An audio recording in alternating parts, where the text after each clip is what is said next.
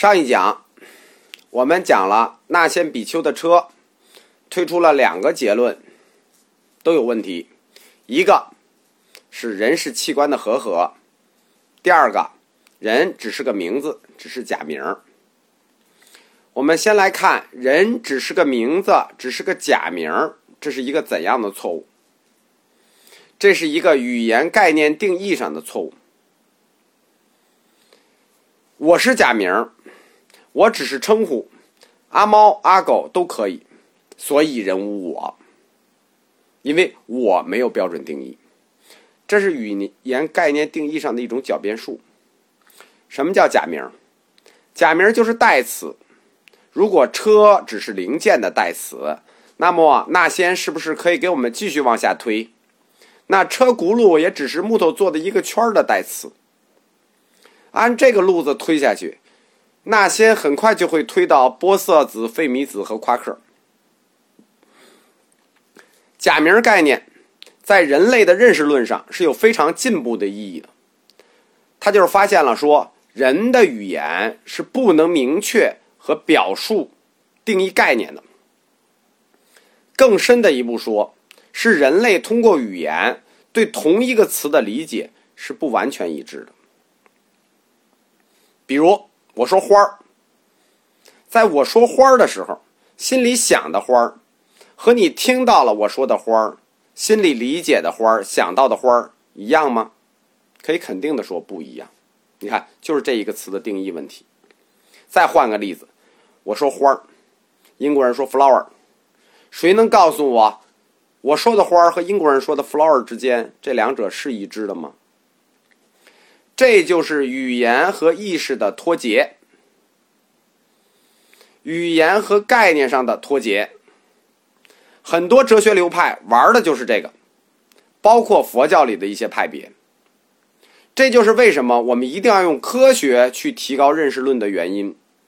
如果没有数学的抽象、物理学、化学的进步，我们就会掉进一个语言概念的大粪坑里头，就跟有的学派一样。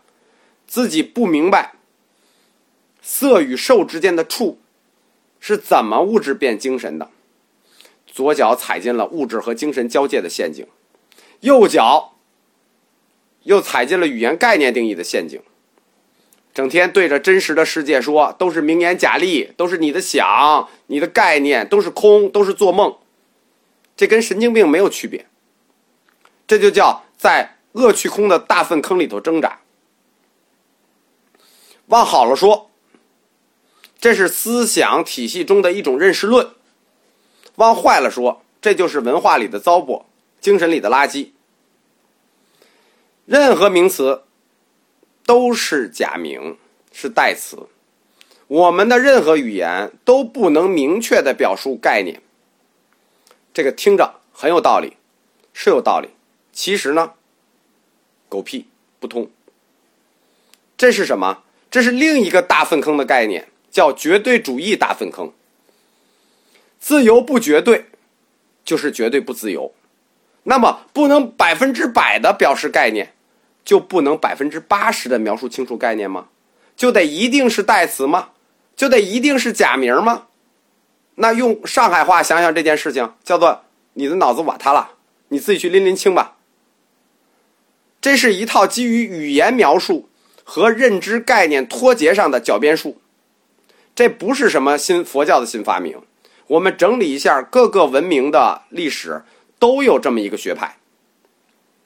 佛教来源于沙门思潮，但是在反对婆罗门的思潮中，它大量的概念学说，实际还是孕育在婆罗门教里的。佛教中关于假名概念系统。它实际是婆罗门教的一个分支，叫声韵学派。它受到声韵学派的影响。婆罗门教中的这个学派认为，人的发音是没有意义的，语言也没有意义，除了来表达祭祀的情绪，其内涵属于不可知范畴。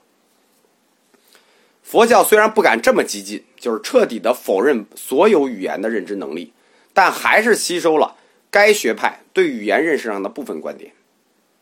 但是，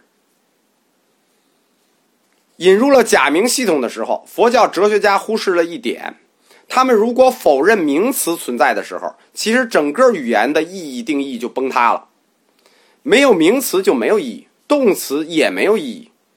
我吃饭和我掐饭，给我说一下吃和掐的区别。我吃茶，我饮茶，我喝茶，我品茶，给我讲一下这四个动词的覆盖范围。傻了吧？这还只是汉语范畴，还没说外语。佛教哲学家他发现了名词定义概念的时候存在的问题，但是他没有把它上升到认识论的高度，而是直接否定了名词确定概念的可能性。就是我说的，百分之百不能描述清楚，百分之八十行不行？百分之八十就不行，那我们就不承认。认为它是假名，什么意思？假名词，名词的存在，以及它所描述的概念和它发音之间存在的这种联系，是人类的意识共识问题。我管它叫车，你们管它叫车。我们这样描述，这样发音，我们大家意识共识这个东西，这类东西就叫车。如果没有这种共识，当然叫什么都可以。这个结论是对的，但是如果你进而推导，所有的假名都是代号，否认完名词之后，你就将否认动词，那所有的语言就失去意义，你就进入婆罗门教的声韵学部，语言没有意义，表述不了任何概念。人无我，车是代词，那先是代词。别忘了，无我的无，它也可以被否认，人也最后可以被否认。所以，人无我，如果用那先比丘这个车的结论，就是什么？就不叫人无我，叫啊啊，或者哦哦。所以，人无我的结论，如果从语言概念的矛盾去推导。就会推导到佛教理论里最无聊的一个命题，就是所有的语言表达都是无意义的，因为各自有各自的认识，没有共识。这就是我们说的第三个版本人物我的论证错误，特别隐蔽，特别高级。这个高级错误就是语言概念定义错误，但是这个错误。是他们故意犯的吗？不是，是无意犯的。